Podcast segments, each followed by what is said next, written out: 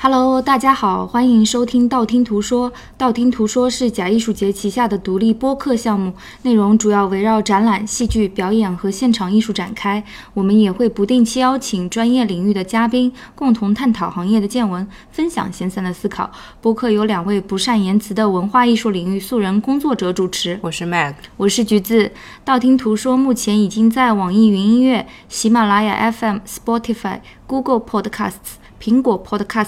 以及各类泛用型播客客户端上线。通过青芒平台搭建的微信试听版小程序也已发布。欢迎大家搜索订阅收听。同时，每期播客配套的补充图文索引，我们会同步更新在微信公众平台“假艺术节以下是我们第六期正式内容。哎，其实我们已经录到第十期了哎。”。是的，我们使用数字像压缩饼干一样节省。第六期我们邀请到了外滩美术馆的资深策展人，谢丰荣先生，下面邀请谢丰荣先生为大家简单做一个自我介绍。嗨，大家好，我是谢丰荣，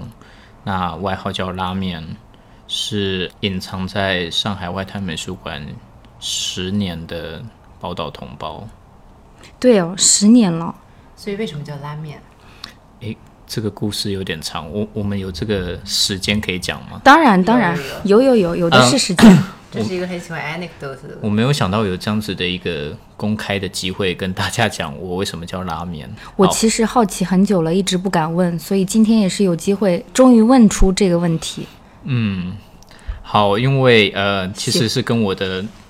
自然卷的头发有关啊。对，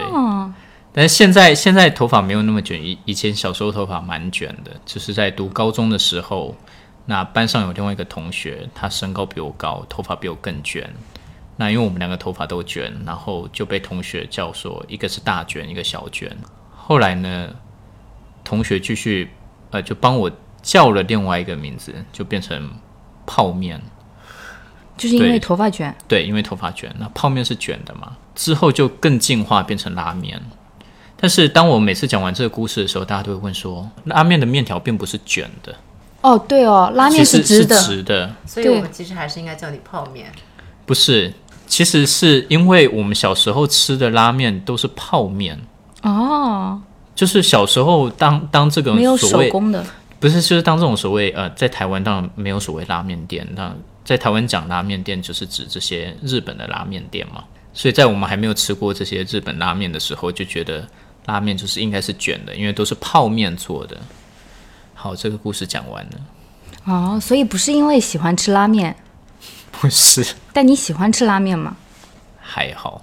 所以橘子为什么要叫橘子啊？啊、l o n g story，我这个不能在这期讲了吧？我们嘉宾的时间这么宝贵，大概跟拉面的故事差不多，但反正我也没有那么喜欢吃橘子。那我们拉面的部分就交代完毕了。其实今天邀请拉面过来录这档播客，是想严肃的讨论一下我跟 Mag 都很想聊的一个话题，想聊很久了，但一直没有找到合适的嘉宾。其实就是说，为什么我们要在美术馆里策划现场艺术项目？然后作为观众呢，为什么要去走进美术馆关注这一类型的创作？我们今天想跟拉面借着他接下来的一个 RAM Highlight 项目，把这个话题打开，重点聊一下。所以拉面老师要不要介绍一下 Ramp Highlight？对，介绍一下这个来龙去脉。今年好像是四周年了，是吧？对。但我们这样直接切进去会不会有点硬？不 会，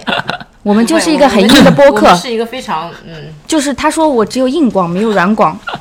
好，但今天不是个广告。 RAM Highlight 这个项目呢，其实呃，一般我在跟大家介绍的时候，一开始大家还是有点听不太懂，就说啊，什么是 RAM Highlight？嗯，那知道人也没有特别特别的多，因为这是一个呃短期的实验项目，大概从二零一六年开始的时候，呃，上海外滩美术馆开始 RAM Highlight 这个项目的策划。嗯，那我们第一年是邀请到艺术家张鼎来做这样子的一个项目。那当时的一个有一部分的初衷是我们想要实现一些在一般展览项目做不到的一些呃艺术项目。那因为我们都知道，一般展览项目有它的一个限制，无论是它的固定的一个形式或模式，嗯，那以及它的一个展览的时间，嗯，所以在第一年之后呢，我们慢慢的去理清我们这个 RAM Highlight 的一个方向。简言而之，我们是以表演作为一种方法，在讨论这些展览的限制，以及如何去突破这些既有的限制。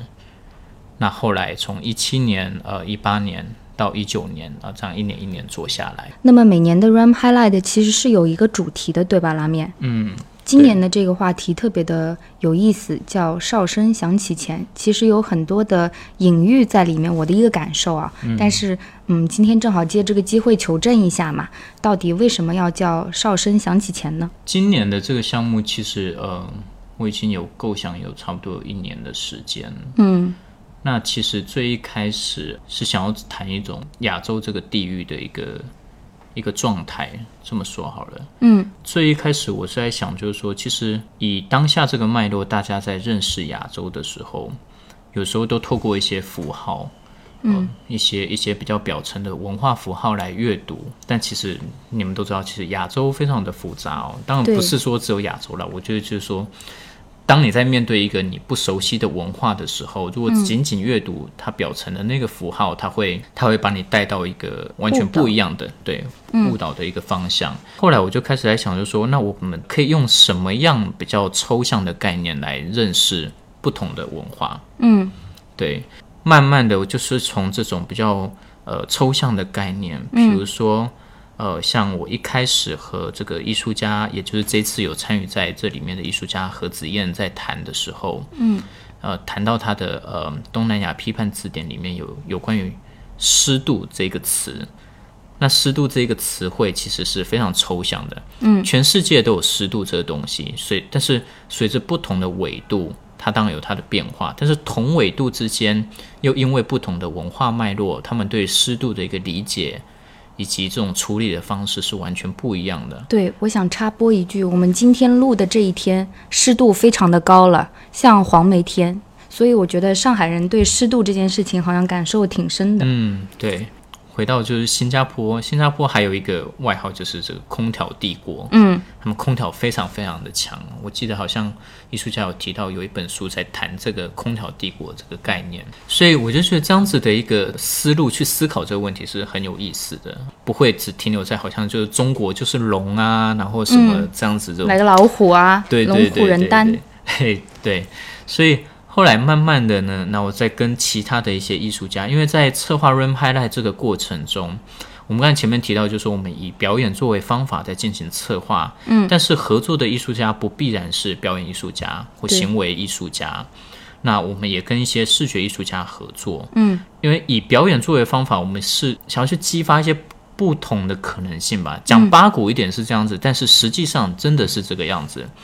比如说有一些艺术家，你觉得他有某一个嗯比较敏锐的一个 sense，对于这种表演或者是表演性实践哦，嗯，那我就会去试着去跟他谈，看看就是说，诶，我们是不是一起来玩这个东西？嗯看能不能试出一些新的东西。嗯，后来有一次在和这个艺术家李杰在聊天的过程中，就谈到有关于他作品里面的一个元素，就是有关于情绪这个东西。那情绪又是一个很很抽象的很东西。抽象的东西了。大家常常会觉得，就是说，哦，他的作品有有一个特定的一个，好像大家觉得哦很礼节。不熟悉他的人，可能还觉得，嗯，他的作品很小清新。但其实李杰的作品里面的情绪是非常复杂的。随着他近几年在世界各地做展览哦，他跟我提到就是说，他常常在布展的时候会花更多时间，有时候在街上走走，观察那附近的人，观察那个城市他们的一个情绪是什么样子的。嗯，然后会把这个东西转化到他的一个作品里面去呈现，在他的作品里面，透过一些文字或者是一些歌词，或者是一些音乐的伴奏。那这些东西都会触发我们有某一种情绪产生，但是这个情绪它不必然是每个人感受到是一样的。嗯，有些人如果听到一一段音乐，他觉得嗯听上去蛮开心的啊，蛮清新的。但有些人听到可能觉得嗯，还就是好好吧嗯像有点丧，或者是有点悲伤这种感觉。还有那些歌词、那些文字，它的一些文字并没有一些非常明确的指涉，就说这是在说什么。这正是有有意思的地方。就当你去阅读这些文字的时候，不同的人也会带入、投射自己到这些文字里面。情绪这个东西，它既是非常私人的，又可以是非常这个泛泛的。对广泛的。那回到就是说我刚才前面在提这一次 RAM highlight，我们在谈一种时间的这样子的一个概念。嗯那时间它不仅仅是我们每天工作这种朝九晚五的这种时间，在这次的一个展览里，它更是一个时代的一个一个状态。对，那其实我们这几年大家也也也都知道，这个世界其实是纷纷扰扰，对纷纷扰扰的，对，嗯有一些人也感到焦虑不安，对但是我觉得有有更多更复杂的一个情绪在里面。对就是说，今天这个这个项目并不是要跟大家说，我就是非常焦虑不安，但我们不可避免，这是一部分，我们不会去避开它。但是在众多邀请的艺术家里面，我希望可以把这种不同的情绪带到这这里面，嗯，让大家去感受这个东西。那这样子很抽象的一种概念以及做法。是一般我们在视觉艺术展览里面，或者一般典型展览的模式里面是比较少见的。对，比较少能被感受到的。嗯对，我想在这里插一个问题，就是说“哨声响起前”这样的一种说法，其实是在你看到这些艺术家的一个创作理念或者说作品之后，慢慢慢慢总结出来的，还是说在一开始你大概有这样的一个方向，然后有意去找了这样的一批艺术家呢？我的策展的方式哦，一直是不会一开始就有一个非常非常明确的一个主题，然后去找艺术家，嗯而是我会有一个大概的一个方向，我想要去处理大概那个东西，我知道，然后在这个和艺术家交谈的过程中，又或者在平时阅读资料、这个收集资料的过程中，你会慢慢被一些你需要的信息所吸引。嗯那比如说像这一次呃参与的艺术家呃赵川和吴梦，我是看到他们的呃他们推了一篇他们大概一四年的时候写的一篇旧文，嗯，是有关于石头的时间，嗯，那他们曾经有一段时间在世界各地的这些行为艺术的艺术节上去去去表演有关于石头的这样子的一个行为，那每个地方的石头，每种不同的石头，比如说你可能是在河床里经过大自然洗过的洗过的这样子的石头的质感，它所富含的这样子的时间的的这个成分在里面，以及一块工地的废石，那个石头是不一样的。对，所以我看到那篇旧文之后，我就觉得，嗯，那我可以去找他们聊聊，因为他们的这个想法，某种程度上和我的想法有契合。有契合，所以我就去找他们聊，然后聊就是说这样子的项目它大概是怎么样子，所以邀请他们做新作品，他们的新作品也会跟他们过去的习惯的这样子的一个演出的方式或做作品的方式是不一样的。就有一天，就是赵老师还跟我说，就说我从来没有这样子做过作品，嗯，就是跟他们以往的一个习惯的一个方式有很大的不同。那我觉得这正正好就是你做这样子的项目有意思的地方，因为就你是可以给一些剧场方向的艺术家不同的一个，对，因为这这个这可能就会涉及到我们刚才想要呃一开始前面提到想要聊的问嗯题，就是说在美术馆里面做这些现场艺术究竟意义是什么？究竟意义是什么？对对对，对我其实说实在没有必要做一个像行为艺术节的这样子的一个项目，因为对有人在做。那但是在美术馆这样子的一个脉络以及这样子的空间里面做的话，那我们到底要处理什么样的问什么样的关题？系对什么样的关系，什么样子的一个问题？但是触发你要做这个 RAM highlight 的这样的一个缘由，是不是也是跟现在美术馆所谓比较趋同化的一个策展逻辑相关呢？因为其实在上海，我们能看到的以现场艺术或者说呃侧重在表演艺术、行为艺术的这样的机构其实不多的，嗯或者说其实全球来讲，其实这个比例没有很大。嗯，对。其实当这几年我开始在接触策划这这类型的项目的时候，今年吧，今年早一些的时候，呃，典藏有邀请过我写一篇文章。那那个时候我也做了一个呃系谱式的一个研究。嗯，我后来慢慢在理清这件事情哦。我们不得不承认，就是说一开始我们是受到这种所谓文化流动。跟文化跟着全球化在影响全世界的时候，这样子的一个形式，这样子的一个做法，我们不否认我们是受到西方的一个影响，当然，对吧？但是 OK，那我们如果要做这件事情的时候，还是要找到自己的一个理由。与此同时，当我们去回顾为什么西方会这样子去发展的时候，我们看得到他们有非常清晰的脉络。对，从呃二零年代、五六零年代，一至九零年代末，嗯，他们是这样子一步一步走过来的。在这个整个西方艺术的发展里面，九零年代末的时候，有出现一个这样子所谓呃后后来这个评论家、这个学者、研究者把它称为一个 curatorial turn，嗯，就策展转向这样子的一个一个概念。从过去我们注重着重这个艺术品本身，作为一个艺术场域里面的中心，慢慢的我们去观察，延展到它的空间的关系，嗯，那以至于后来大家开始对整个艺术生态系统结构的一个探索。对，包括跨学科的东西，对，那 curatorial turn 某种程度可以说是在那之后，现行这种所谓主流的一个一个策展方式，可以说是那个时候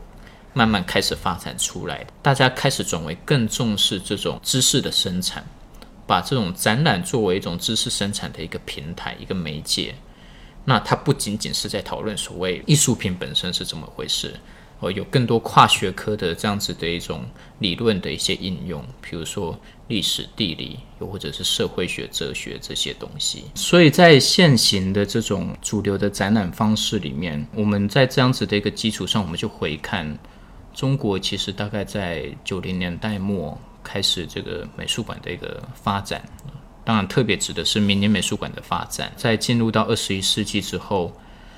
二零零五年、二零零七年、二零一零年，大概每两三年就会经历一波美术馆建立的风潮。对，那我们也都看到，就是近几年，就是上海有非常非常多的美术馆。拔地而起，嗯，对我记印象非常深刻。二零一零年外滩美术馆刚开馆的时候，那个时候每天的参观的人数大概只有几十个。真的吗？对，还有很多人以为我们这边是这种呃餐厅，商业画廊，就是还有遇到一个观众进来前台就说：“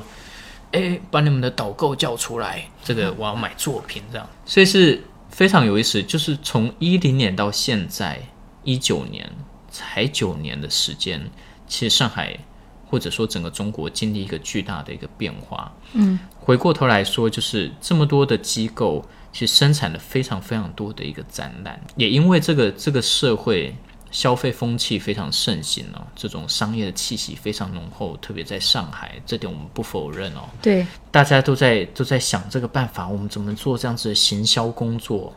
那慢慢的、慢慢的，大家就会去宣传说，哦，这是一个适合拍照的展览。这样子的宣传，其实我们不会说是完全不可以的，嗯，因为有一些展览，它的确它是适合拍照的，它比较着重在于这种所谓大众文化的一种宣传。但是这样子的一个状态呢，跟整个商业气息结合在一起的时候，我们就可以看到近几年来这种观众的一个状态也产生一种急速的一个变化。嗯，很多观众到这个美术馆里面就是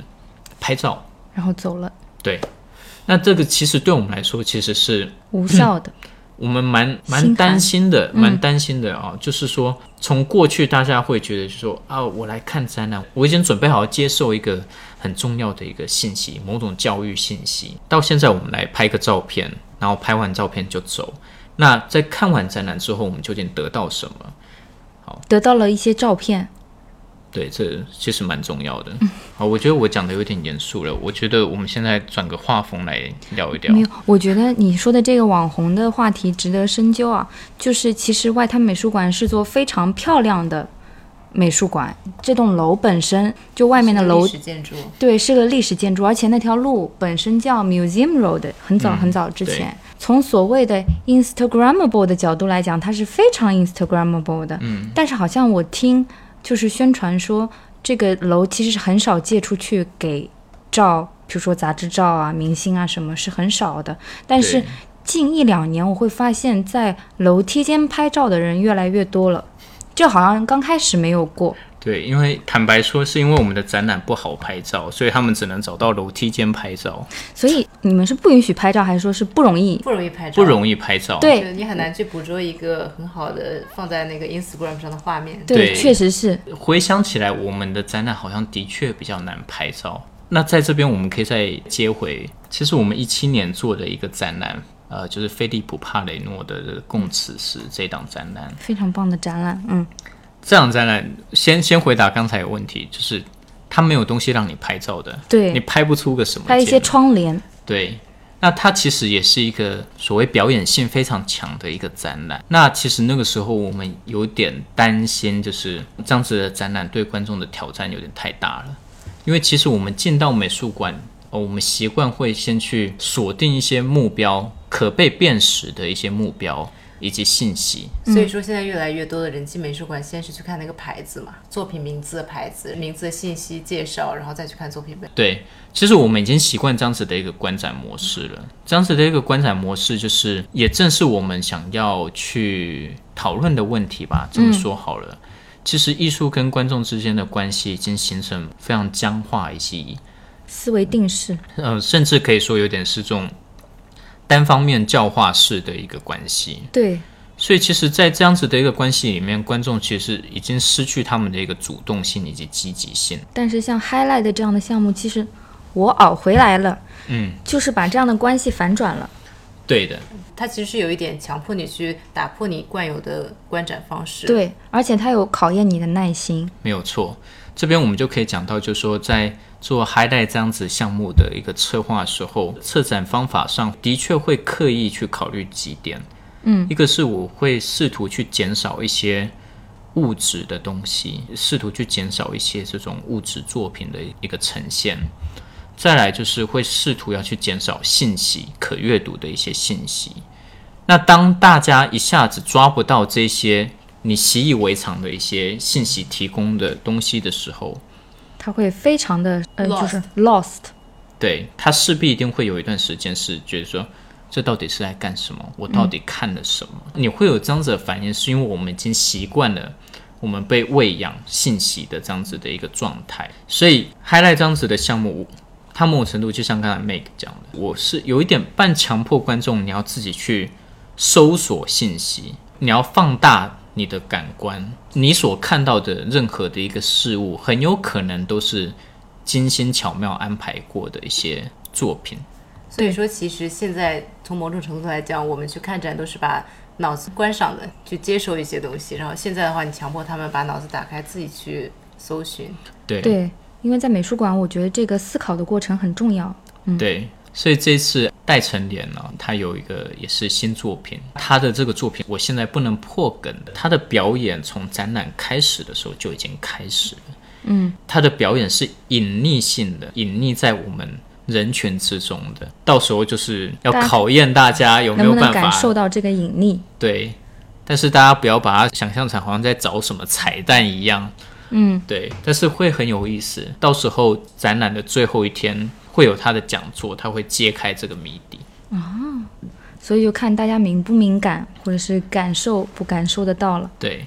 那拉面刚刚提到了四组来自亚洲的艺术家，对吧？但是我了解到 Highlight 其实还是包罗万象的，也是有来自世界各地，包括欧洲的啊艺术家。嗯要不要跟我们再简单介绍一下呢？对，这次有邀请到一位知名的这个德国艺术家 Christian Jankowski。超爱他，对我也是，本人在大概二零一七年横滨三年展看到他的作品，然后那个时候在展场笑得花枝乱颤，就觉得这个艺术家怎么会这么有趣，怎么会这么幽默？但他的幽默是不是低俗的，是非对，常不是深。低俗的，他其实用他这种非常幽默的方式去处理比较沉重复杂的这些历史的一些议题啊。所以这次来的是哪几件作品？可以透露了吗？现在嗯，这一次他会展出一系列跟这种公共雕塑以及纪念碑有关的作品，其中一件就是这个 Heavyweight History 啊，叫重量级历史。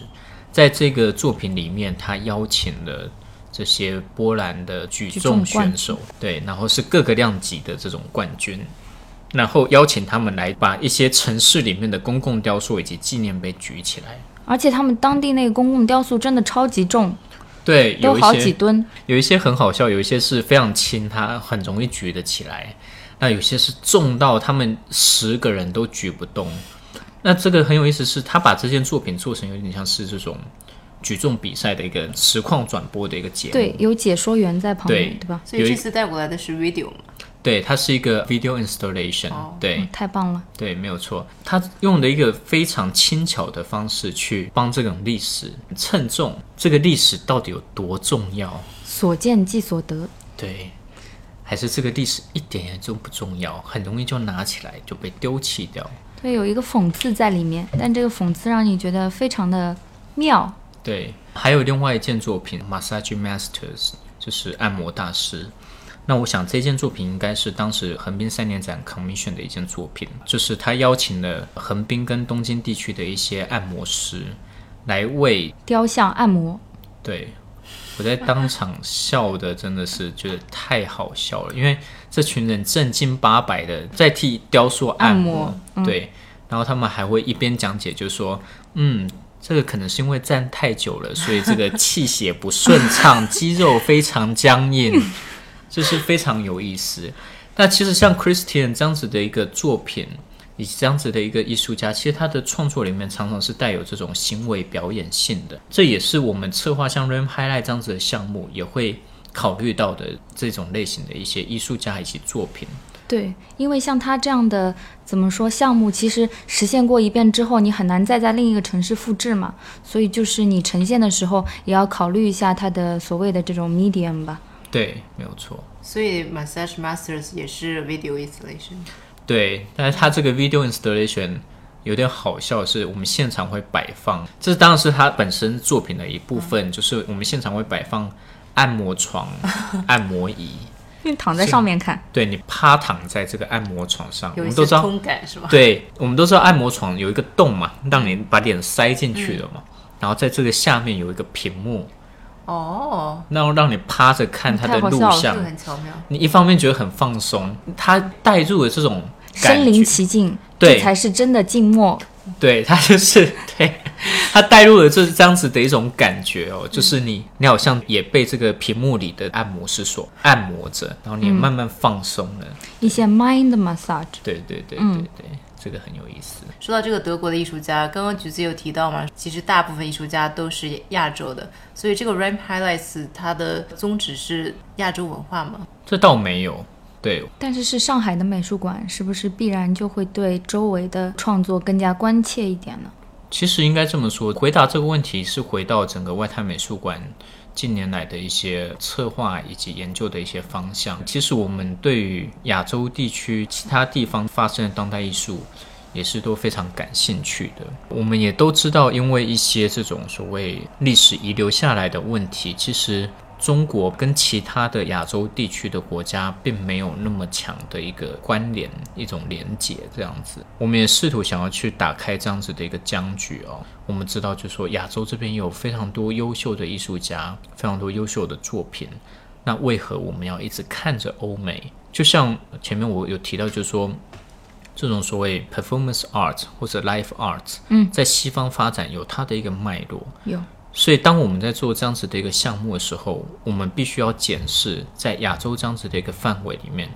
它的脉络是是什什么？么嗯，对，哎，这个我也其实也蛮好奇的，嗯所以你们有没有理出一个亚洲行为艺术或者是 performance art 的发展脉络？我必须承认说还没有。对、这个东西，它没有那么的简单。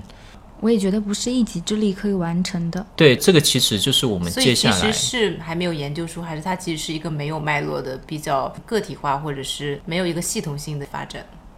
我的理就你解现是在好像看比来较 random，没有那么的集中。但是这边我们倒是可以问一个问题：所谓西方，它就有一个非常具体的一个脉络，还是那个是研究人员去整理出来的一个东西？我觉得是强学术，然后把它归类了。当然，他们的创作的体量还是在一定的时间内是有大的。是，嗯对，我同意你这样子的一个说法。嗯，但是那在亚洲相对而言的话，可能就首先学术方面的关步注伐度也可能没有够跟上，对。第对二是艺术家的创作可能由于种种原因比较零散、隐秘，有的甚至资料都不太好搜集，所以这个可能重重障碍在那边。对，综合考量，的确，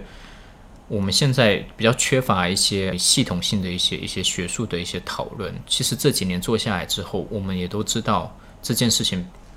要有人去做。嗯，那我们也开始在着手一些文献方面的，对一些计划。那我们最近开始在做一些艺术家的访谈，因为其实我们觉得在这样子的一个过程中，艺术家的声音还是比较少被听到的。对，我觉得，因为我们好像都会从一个研究人员或者是一个学者，当然不是说我的学者，我说其他人啊，就是去整理这样子的一个整个一个脉络。但是在这样子的一个过程中，其实艺术家其他们是在第一线，在经历这些东西的。哦、嗯，那究竟这样子的一个艺术家，为什么他会采取这样子的一种创作方式？从他的角度来看是怎么一回事？嗯对这个东西我，我们觉得很有必要被大家知道，所以我们我们最近也开始在慢慢做这些艺术家的访谈，然后未来会把它整理成整出理版物嗯出版物，对，所以就是一步一步呃的慢慢来。对，一步一步的在除了像 Ram Highlight 这样子的项目的策划，嗯，像去年也规划了一系列叫表演光谱这样子的一个系列讲座，讲座对，也是一步一步的去探讨一些问题，也邀请一些学者去谈，究竟从这种所谓历史的一个脉络的发展之下，现在发展到了什么程度，嗯，怎么样采取下一步，嗯，从机构的角度，机构作为平台，不同的机构做不同的事情。我们都知道，在上海可能主要几个机构，像 PSA，嗯，啊、或者是上海明当代美术馆、嗯以及我们外滩美术馆，有在做比较具体系统一化些的梳理对，对比较一些系统化的一些策划。那但是不同的机构，它的出发的角度也不一样，对，所以这些都是可以被拿出来讨论，也要慢慢的去创造这样子对话机会吧。我觉得，嗯，然后跟一些比如说在上海本地发生的 iPanda 这样子的一个平台，那在那个地方我们可以去促成一些对话，那一步一步的吧，我觉得是这样子。那讲到这个，我就想接着问一个问题，就是说，其实像策划 RAM Highlight 这样的项目，是不是跟传统的针对艺术家的个展或者是群展过程，是不是不太相似？有它不同的地方？因为我的理解是，你作为策展人，其实在里面也扮演着可能制作人啊，或者是 programmer 这样的一个角色。嗯这样的一个角色可能在当代艺术机构里面其实不太多见。这么说好了，其实我们以前在做这些展览相关的项目的时候，其实的确也像个制作人，有时候啦，那也像是一个 programmer，但是的确它有不一样的地方。这所谓不一样的地方是你的整个思考事情的方式是完全不一样的，而且你接触到的人，接触到这些表演艺术家 （performing artist），、他们的想法跟一般的视觉艺术家出发点工作的方式完全是不一样的。比如说，一般做视觉艺术展览的时候，很少需要去做这种所谓技术彩排、对带妆对彩对排、对灯光 tag 彩排，嗯，对吧？嗯，那我们是因为开始做 Ram Highlight 这样子的项目的时候，就说哦，原来要做这样要子的进一个场事了情，，要对，彩排了，对，灯然光后调一调，对，然后彩排要花多少时间，然后要帮这些艺术家们准备休息室什么什么的。你会发现，就是说不同的工作方式在这边会产生一些交互的影响。嗯，那其实又回到整个二十一世纪的这样子的一个发展，非常多的艺术节啊、特别是这些表演艺术节，嗯，也开始在使用策展的一个概念。有开始出现作为艺术节的策展人，对而不仅仅是 programmer。对那我相信你们应该比我更清楚这种策展人跟 programmer 之间的不同是什么。对，我觉得 programmer 可能更加传统一点，其实有点像一个买办。就对是根据自己的品味，再把一些东西给它串起来，对吧？但是 curator 的话，其实有一个非常强的逻辑在背后的一个专业吧，这么说，嗯对，然后，而且我觉得从所谓的 risk 上面来讲的话，programmer 承担的 risk 非常小，因为他的前提是他看过这个作品，他喜欢，他可能就把它带到自己的节，他觉得自己那儿的观众也喜欢，这是个前提。嗯但 curator 的话，可能你还要想一想，为什么这个作品在此时此刻要出现在此地？另外就是你可能会去违约一些原创的项目，还有一方面就是说，比如说一个作品，它可能。原先是在剧场里面发生的，比如说去年那个白雪公主项目，对然后到你这边是一个 White Cube，是一对个美术馆空间美术馆，对对，那你怎么把这两个东西进行转化，进行空间上的一个调试，都对是很有讲究的。对，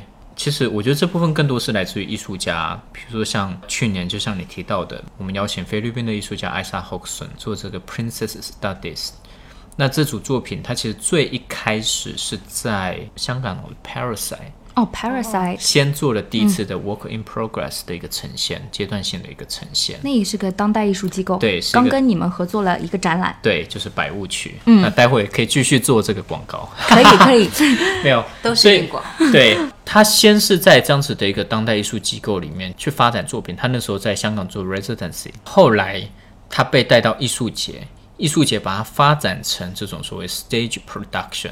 它变成一个舞台的一个制作了，它有非常完整的这个灯光的一个设计以及舞台的一个设计。那这两个状态的录像记录我都看过，以我个人来说，我更喜欢这种所谓在当代艺术的语境之下做的这样子的一个表演哦。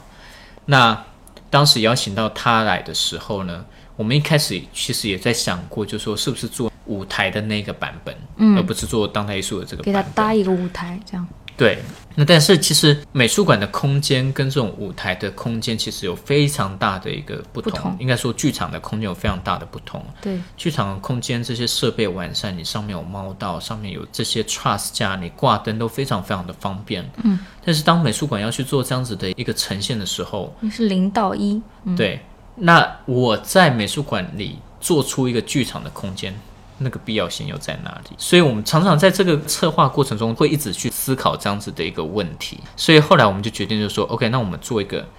就是美术馆的版本，艺术家其实他也慢慢的去适应这样子的一个状态。目前这种所谓比较具有实验性的表演艺术项目呢，表演性艺术实践呢，有的时候他会被邀请到艺术节，有的时候他会被邀请到美术馆，有时候会被邀请到双年展。嗯，所以艺术家他其实同样的一个作品，他会慢慢去考虑不同的一个版版本嗯对，这个其实是比较有意嗯这思个的嗯是。真的蛮有趣的。对，对因为我看到好像去年他来你们这儿之前还是之后就直接去了慕尼黑室内剧院，嗯，对那。是完全截然不同的两个状态。然后我对就很好奇，我说哦，那他在剧场里会怎么呈现这样的一个项目？那那些互动还在不在呢？因为在你们这儿呈现的时候，其实还有一些边缘的项目，他的衣服，比如说在那儿有一个对 installation 一样的呈现，对然后上面你还可以去涂鸦，对用彩笔填 princess 的脸，对，所以当像艾莎这样子的艺术家受到美术馆邀请的时候，他同时还会在考虑展览的部分。在美术馆做这样子的项目的时候，应该说特别外滩美术馆，我们还是会去思考展览的这部分的一个呈现。其实之前也大概跟你们聊过，就是说我其实不是要去做一个表演艺术节，对，对我来说，我不需要去做这件事情，我的预算、成本、资金也没有像表演艺术节那么庞大，一年就做这么一次。那要去考虑到整个这种商业、票房、运营、行销这整个系统。那在美术馆做的时候，我可能更多的是去想怎么让这件事情更有实验性一点。我们怎么样去尝试一些我们平常不会做的一些事情，而且去年其实说实在的，现在回过头来自我检讨的时候，像去年这样子 RAM highlight 的方式，它有一点失败的地方是，我们忽略了美术馆的观众，他们不是那么习惯到美术馆去看。演出，对，不不太习惯那种我看一个三十分钟或者是一个小时的一个演出，然后买票特地去看，但是你们有没有发现，现在越来越多的，比如说双年展啊、三年展啊，就特别特别多 video 的内容，而且他们的 video 都特别特别长，越来越长，对，就经常会有，比如说十几个三十分钟以上的。但是从头看到尾的观众确实比较少。嗯，但是我是喜欢，如果要看就从头看到尾。但是我对我承认，上一届双年展有一个日本艺术家，我忘记谁了，嗯，作品太长了，好像好几个小时，我是没有坚持住。有好多都是这样的，而且经常就是现在，比如说你去哪个美术馆看哪一个展，像我还比较经常会有一个临时展会留出三个小时，然后你就发现其实三个小时不不够。够，因为它有很多很多 video 它是非常长的。嗯，对。拉面，我想在这里问一个问题，就是说，那你怎么样去平衡每个艺术家跟你们空间之间的一个关系呢？因为你们有好多层啊，六层，对所以这次 RAM Highlight 是六层全部用了。对，都用了。我知道有一个酒吧项目是吗？对，先回答你前面那个问题，嗯，就是说当时去跟艺术家谈的时候呢，因为有一些艺术家，我都是跟他们谈做新作品，所以我都是跟他们说，美术馆的每一个角落随便你们用。我的初衷就是这样子非，常慷慨。不是慷慨，而是就是说我要打破一种既有的一种使用空间的一个方式。然后这是第一点，你的方案可以随意使用每一个空间。那万一撞空间了怎么办？那我们再协调。就是一开始我先不去限制他们，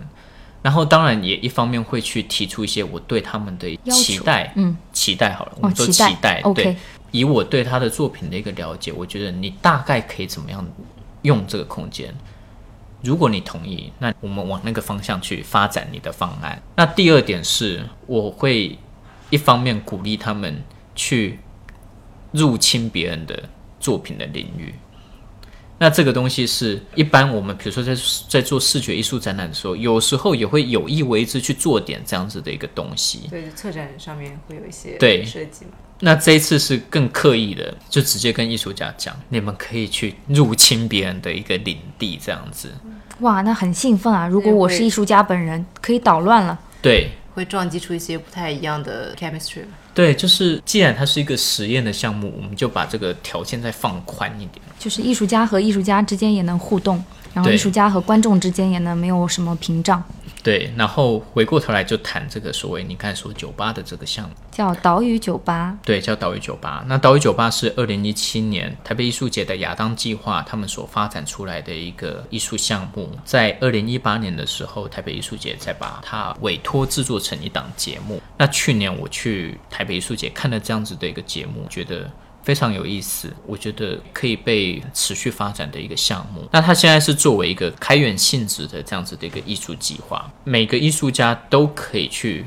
拿这样子最初的一个结构，去发展出不同的版本。那今年在上海，我们就邀请了当时的这个主创艺术家，其中两位，一位是这个来自于日本的藤原丽，另外一位是来自于这个香港啊，目前 base 在柏林的于美华，这两位艺术家，然后还有一位日本的艺术家叫呃 Minori，他们一起作为这种主创的上海版的主创艺术家。这样子的一个项目，它主要是透过一段交谈去触发这个艺术行为、表演行为。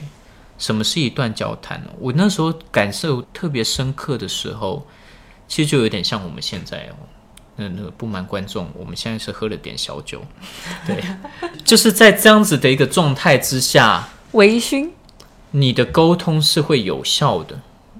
你会放下一我同意些，你会放下一些戒心，你会更顺畅的去进行一些沟通。我之所以非常欣赏这样子的一个项目是，因为长久以来，就像我们前面所讲的，艺术跟观众之间的关系，它已经不太太疏对离等了，对疏离且不对等。嗯，艺术总是一副高高在上的样子哦。嗯，我们在美术馆替观众做导演的时候说啊，这件作品多怎样多怎样，观众就会被我们的这种所谓身份位置，我们赋予这些语言，赋予这些艺术作品力量，然后他们就哦，这是很厉害的作品这样子。但是我们试图想要把这个关系把它拉到一个对相对对等的一个位置，所以你想象在我们这种喝点小酒，然后这种美术互相馆里对，在美术馆里互相入侵，付出一份真情实感。这个我的广告词里面有写着什么？咪咪一口老酒，这是真的吗？我觉得你的没有没有广那个广告词还没发出来，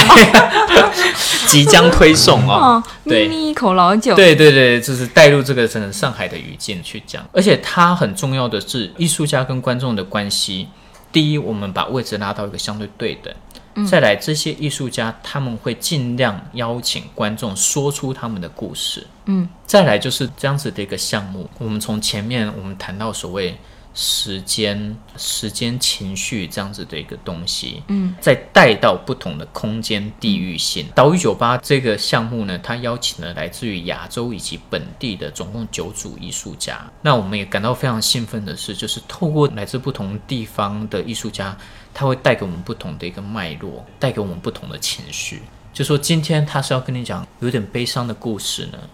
还是说今天他跟你聊聊工作？都可以。你的工作做得怎么样？嗯，你的老板怎么样？你的同事怎么样？在这样子的一种很轻松的一个氛围里面，透过这种所谓这样子的一种艺术行为去达到一种沟通，我觉得这是这个项目最可贵的一个地方。因为这个 project 我听下来特别像是当时我们在洛杉矶有一个女的，相当于她是一个更像是 immersive theater 吧，一个人每一场表演只接受一个观众，然后她会带你在洛杉矶的某个地方陪你的走，然后陪你聊，就很难预约上，我没有约上，就听起来很像，但是这些感觉更像是表演领域会做的比较多的事情嘛，interactive 的 theater 吧，感觉。但是这个听起来感觉它在美术馆的一个语境下，不同的空间里面。感觉会有很不同的呈现方式嘛对，我觉得你提到一点，其实这个东西它并不是那么新，嗯嗯，对吧？我们从九零年代开始在谈一种所谓关系美学对，对啊这样子的东西，人跟人之间的关系是否可以成为一种艺术创作的一个行为？但是，就像我刚才讲的，有意思的是，我们同时间聚集到来自于不同地方的人，以及他们所关心的议题也有不一样。嗯，那这一次的岛屿酒吧和之前台北版的有一点不一样的是，之前台北版是你在进场的时候有领台员，你抽了这个牌之后，他会把你带到固定的位置，这样子。那这一次在上海做的，我们把整个结构改的比较松散，对，比较松散，比较自由，可以流动。但会限制人数吗？人数还是要限制，对，人数还是要限制，但是你可以在里面停留，你可以在里面探索的这个空间是比较大的，因为美术馆的空间也比较特别，所以有一些蛮特殊的设计，我自认为是蛮特殊的设计，所以大家到时候敬请期待。啊好的，我在这里要插入一个非常不严肃的话题先。说那酒的部分是比较厉害的吗？酒的这个部分呢，我们这个这个这个比较官方的说法啊，不是， 就是酒它其实当然不是最最最重要的，嗯，当然，不是但说要现在酒呢？不是说要让你喝醉，嗯，对吧？因为我们毕竟我们不是一个，不能喝醉。我们不是追求大家要喝醉这件事情，嗯，但是这里面的酒很多都是透过互动的过程，哦，所以说酒其实是一个道具，对从他去一定调程度出上来来的讲一杯酒， OK，、根艺据术家调。或者观众自己调，那嗯你不要剧透了。哦，对的。我以为你说你不要调。所以这杯调酒，当然某种程度它会代表很多非常的一些意涵，对吧？嗯，呃，什么样的情绪在里面？嗯，它是酸的、甜的、苦的。对，比如说现在这杯 rose 就代表了录播课。录播课是这个啊 rose 只是因为、 我想说，录播客是一个人名啊。这个 rose 只是因为 Mag 不想要开瓶了，所以找了一个 可以拧开的 酒。那我在这里又有一个问题了，拉面。嗯，我觉得我这个聊天的方式特别的单一，每次都是我有一个问题，但我确实想提这个问题，就是说来 Ram Highlight 的观众跟平常来外滩美术馆的观众，这个重合度高吗？这个没办法回答吧，因为我们不会买票的时候还留对方的这个身份哦，但是会嗯信息哦嗯会比较，因为我的观察是蛮年轻化的一个观众，但是我不知道平常来外滩美术馆的观众里面是但我有一种感觉，就是比如说平时看展的可能是对当代艺术比较感兴趣的，是不是这种看展的可能会对戏剧比较感兴趣？当然这个也没有办会吸引法可回能啊答，可能也没有办法回答哈，而且这两者这是个无效的问题。嗯对对。这是个无效的问题。 谢 谢，审判已经完成了。今年到现场去亲自感受一下好了。对，其实我觉得，其实我我们做这样子的项目的时候，蛮想要看观众的反应。像之前 Philip p a l e n o 他的展览的时候，我常常去现场。当然，一方面也是我要调度现场的这个表演人员，所以我常常会去现场。然后去现场的时候，我就会跟着观众在那边躺着、坐着， Philip Perino 这个有很多观众都是失语的一个状况，就是我在哪，这里在发生什么，我在干嘛，就完全 lost。但那个状况很珍贵。对某种程度上来说，今天这样子的播客，我某种程度不希望它发生。怎么说？我有点把背后的这些东西讲出来了。没关系，我们可以我剪们掉的的听。众很少的，没关系，我们的听众很少。 没有没有，哦没有没有，其实其实 其实我是有在想，就是要像 p a l e n o 这样子的一个展览，又或者像 Ram Highlight 这样子的一个项目，怎么去跟人家解释？因为当你一解释的时候，你某种程度你剥夺了他们主动探索的这样子的一个权利。所以我们其实这我们一在期，片头会放 spoiler alert，而且我们这一期的话，其实也没有讲本届 RAM Highlight 所有的艺术家，现在提到可能一半都不到，是是所以我们接下来的一半就不讲了。对，但是我要回到就说 Palermo 那样子的展览的经验呢，是你会看到有一些人他就是就是很简单，我就享受当下，我放空也好，看着那个太阳的光斑在路上在地上行走，我听着下雨的声音，听着可能施工这个工地施工的声音，然后窗帘开关，对，然后你看着灯光的一个变化，我刚开始以为是坏了，因为我看开幕，我想说可能开幕出现了一些状况，这然后边可是过了一会儿，我就觉得哇哦，愚蠢的脑袋醒一醒，是是是，对，所以说，其实不同的观众想去看展览，想要得到的东西不太一样。不太一有样。些人其实只想得到一个 experience，有些人可能想得到是知识，嗯对然后有些人什么都想要，比如说我，有些人只想拍照。嗯，对，对，所以我觉得像这样子的项目，我们既然开宗明义，我们已经说了，我们是要重新去讨论艺术和观众之间的关系，嗯，所以必然我们会很关注观众的反应。嗯，对，当然希望就是说这样子的一个尝试，这样子的一个实验是有那么一点点效用的。嗯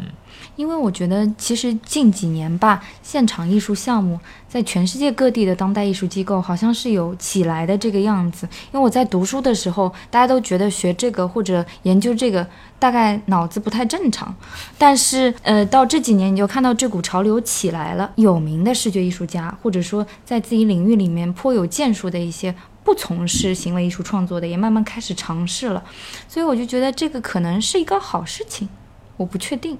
但是拉面你怎么看这样的一个现象呢？我觉得是好事情啊。其实我们这方面要讨论，就是说整个现代学科学门这些分类是怎么开始的。嗯，对吧？那其实，比如说，如果大家有读这个呃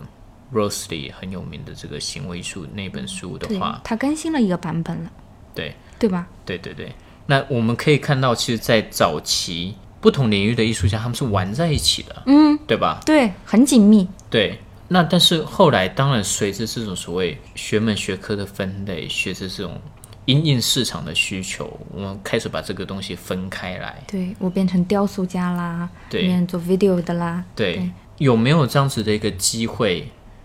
有没有这样子的一个平台，我们可以让这些艺术家在玩在一起，又或者是再尝试一点你平时不太会去做的一些事情？这个东西或许我们又可以谈到，就是说，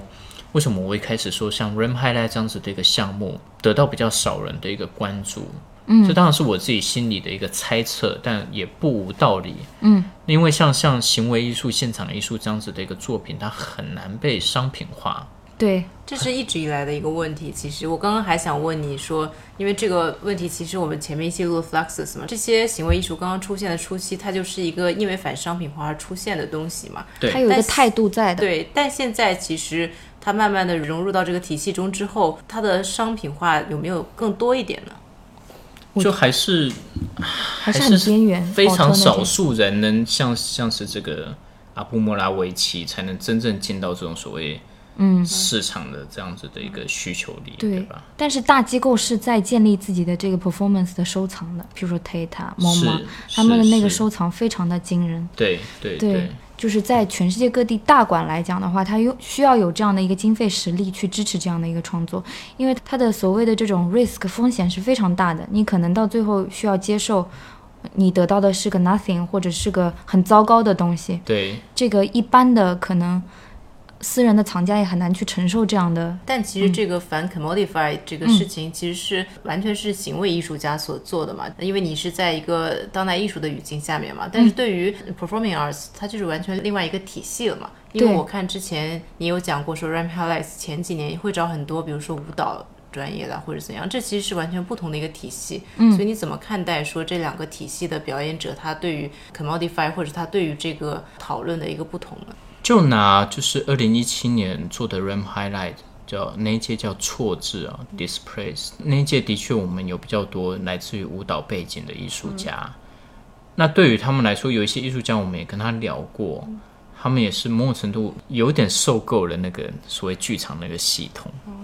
对吧那？系统非常的守旧，对，那相相比而言，那就是对于一些实验想法的人，在那样子的一个系统里面是很难容纳他们的。我觉得对于这些艺术家，当下对他们来说更重要的，可能是我可以做一些实验，哦，而不是我要商品化，而他们这些实验，其实，在剧场里面是更难发生的，比起在嗯因为是非常边缘的，对，它甚至难以被讨论的，对吧？嗯通常你要去突破那样子的一个框架，你首先你可能先是反叙事，嗯，你没有结构，嗯结构非常松散，松散到人家觉得就是说你到底在干什么？嗯你让一个剧评家来写，你说到底在干什所么以？你还不如让一个 art critics 来看。对对对嗯对对，但是这个这当然里面就会激发一些很有趣的一些讨论。我觉得其实这也是对就是评论人整个知识体系的一个挑战了。现在是有很多的作品，其实你很难用一个单一的系统去评判。也正因为如此，有很多评论人都包括在啊我们说的欧美成熟的系统下面，也都在误导他们的观众，或者说给予一些比较错误的狭隘的观念，这些都是这个领域面临的一些问题。我觉得也是它有趣的地方。对，它有它一定的困难度，嗯，就是你要做这样子的评论以及这样子的研究。对，因为艺术家有在拒绝被归类，但是这些评论人可能急于把他们放到某一个或某几个箱子里去，对，就会产生一些问题。嗯，对，没有错。你刚刚也有讲过，说时间是这次展览中的一个很重要的一个元素嘛，所以你是怎么想到说这个无论是形式或者是这个主题，它会对时间有一些别的诠释吧？其实时间这个问题，我觉得当我们在思考一个问题的时候，有时候是很难跳脱一种现有的认知框架。比如说，我们可能会去思考时间究竟是什么，先从十二个小时开始，先从日夜开始。嗯，那我记得我在思考这样子的一个题目的时候，有一次读到一个报道。提到在这个芬兰吧，就是在极圈里面的一个小镇，当地的居民投票决定说，我他们要废除时间，哦，对我有读到这个新闻，这其实很有意思哎、因为他们急骤是吗？因为对时因为间其实从某种程度上来讲，是一个人类文明所构建的一个概念。这个概念、这个系统对他们来说根本没有用。你晚上十二点又怎么样啦？凌晨四点又怎么样？反正就是亮亮的都啊，是亮的啊，对啊。所以这个东西有意思，就让我讲到说，OK，那我要到底要怎么样去跳离现有的一个一个时间框架？那再来是我读到一位马华作家叫黄锦书他的一个访谈啊，他在提到这个所谓呃商停时间 （extra time） 那个东西，给我很大的一个。灵感其实就是这一次哨声响起前这样子的一个题目，哦嗯最终商定品捕案。食是比赛中的商品捕食嘛？对、这个 extra time，如果设想我们是运动员，我们在一个比赛当中，特别是在这种所谓 extra time，你是拼了命要去得分，嗯，对吧？在那个时候，你根本不管时间，你的唯一任务是我要去得分这件事情要赢，对所以你会忘却一种时间的感觉。所以在那样子的一个状态之下，当下那个时间会被延展，会被拉长，然后你会感受到你的每一口呼吸是那么的困难，但是你不知道到底哨子什么时候响起，因为到最后的一个阶段，你已经很累了，你可能一方面期待，嗯，哨子响起来，一又方面害想怕对当下那个状态，那个时间被延展的状态的时候，你可以非常清晰的捕捉到的你每一个情绪，你这个让我想起一个冰岛艺术家，他经常做常识的表演，叫 Ragnar Kjartansson。嗯，他他非常喜欢悲伤，然后他之前有做过好几个项目，一个项目就是他一直在唱，有一段著名歌剧里面的一个选段，重复的在唱。他还在 MoMA 嘛做过一个表演，跟流行的乐队 The National，他们有首歌叫 Sorrow。他把这首歌唱了九十九遍，让这个乐队，然后就所有的观众在现场就是啊、就这一天，就这么，他把他们耐心磨到磨平，然后就是你也不知道他们会唱九十九遍还是一百遍，但到最后的时候，大家都是很嗨的。对，这个这个东西就很有意思。当我读完这个东西的时候，读完这段访谈的时候，我就想到说，比如说我们飞机误点的时候，嗯，你不知道到底什么时候起飞，对不对？到底什么时候喊你登机？有的对人。然后比如说当你快要登机的时候，又说哦，我们又要延迟，嗯所以那个时候那个状态是非常复杂。一开始你可能觉得愤怒，后来你开始放空，觉得啊、算了。嗯所以说，时间其实可以激发出很多不同的，无论是感受还是思考。对但是你如果是一个传统的美术馆内的作品，其实很难去引发人有对时间的这种感受。对，嗯所以这说表演元素在里面会有。但这边这个东西我不我不会把它这么简化的去说，先这么说好了。我们看一般展览的时候，的确我们会忘却一种时间感，对吧？嗯，因为我们在看一件作品上，这到底是什么意思？观察分析一下，哦，我抓到几个信息了，可以看下一件，看下一件，然后直到把展览看完。嗯，这一段过程里面，你基本上是没有时间感的。你可能看完才知道说，哦，我大概花了一个小时看这个展览，就是说我这个展览真的很棒，我花了两个小时。OK，好，那但是我们回到就是说看所谓这种 durational performance，其常嗯实我识表演，对，其实我们都知道这种 durational performance，它当时就是试图要把这种时间延展开来嘛，对吧？但是在观众缺乏这样子的一种知识脉络之下，这样子的表演是否对他们有效，这个也是必须要被考虑的，嗯，对吧？嗯，我们其实看到很多行为艺术家，他们做作品的时候都有某种特征，步伐特别缓慢，特别特别缓慢。当我们已经习惯这种快速的节奏、有规律的节奏，好莱坞的电影，你每隔几秒钟有一个爆点，我们已经有这样子的一种观看习惯的时候，当我们在看这样子的 durational performance，我们通常是不耐烦的。对我觉得是对一个耐心的考验。对，然后这种耐心其实是在现在这种又回到这个新媒体时代，嗯大家是缺失的。但是我觉得会不会有这种效果，我只是想象啊，嗯就是说你最开始是一个不耐烦，然后你会慢慢慢慢的静下心来，这样子。但是回到现实生活中又变得不耐烦了。但这没关系，我们只要觉得就是说在，这他段在时这一段时时间间里里面，在场的时候是耐烦的，对，这就就像我刚才前面讲帕雷诺的展览是一样的，你看到有些人最后就躺平，反正就是这样子嘛。我就接受你各种在这里面的给我的感受、信息、声音、光线这些什么东西，那最后能在你的心中长出点什么东西，那个东西就看个人。所以策划这样子的一个项目，当然我们有一些策略，有一些方法。哦，但是我们知道观众不可能照着你的剧本走，当然对吧？那那也是好玩的地对方。，那也是好玩的地方。嗯，所以就是咯，应该是这么说。所以结尾的时候，我们再来一波硬广吧。这个 Ramp Highlights 是几号到几号？九、月十三号到二十二号，我们诶等一下，九月十三号是中秋节，这样大家比较好记。然后为期十天，所以说每天开馆的时间和闭馆的时间还是同样的。其实每次 ramp highlight 的时候，我们的这个开馆时间都会因应作品有一些调整啊，比如有时候开放半天。那这一次哨声响起前，我们是从早上十点开放到六点，那晚上有一些个别的项目是在晚上发生的。所以大家需要对这个行程比较了如指掌一些，对然后进行自己的一个筛选，对吧？对，当然近期官方微信会推送这个时间表。大家可以勤奋的查看，那我自主的选择。对我最后还想要再补充一点点，就是其实，嗯、请讲，如果如果大家有看到，就是我们第一篇推送的这个内容的时候，有一部分有讲到，就是说这里没有多余的奇观。